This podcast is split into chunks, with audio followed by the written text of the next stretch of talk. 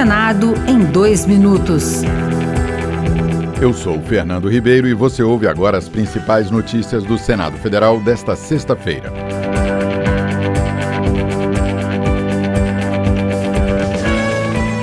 O senador Marcelo Castro, do MDB do Piauí, quer apresentar até a próxima terça-feira a PEC da transição.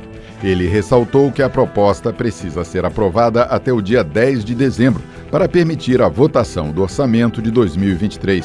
A PEC, no entanto, enfrenta resistências quanto ao prazo e o valor a ser deixado de fora do teto de gastos.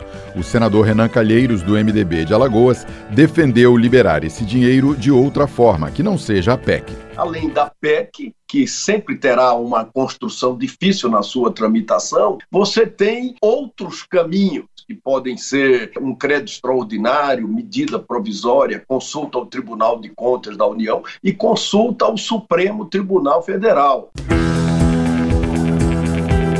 O Senado realizou um seminário para compartilhar iniciativas no combate às violências política e doméstica contra o sexo feminino. O evento faz parte da campanha 16 Dias de Ativismo pelo Fim da Violência contra as Mulheres. A senadora Leila Barros, do PDT do Distrito Federal, que é a procuradora da mulher no Senado, defendeu a aplicação de recursos específicos para o combate da violência doméstica que esse recurso de fato chegue na ponta e que a gente consiga implementar essas políticas tão necessárias.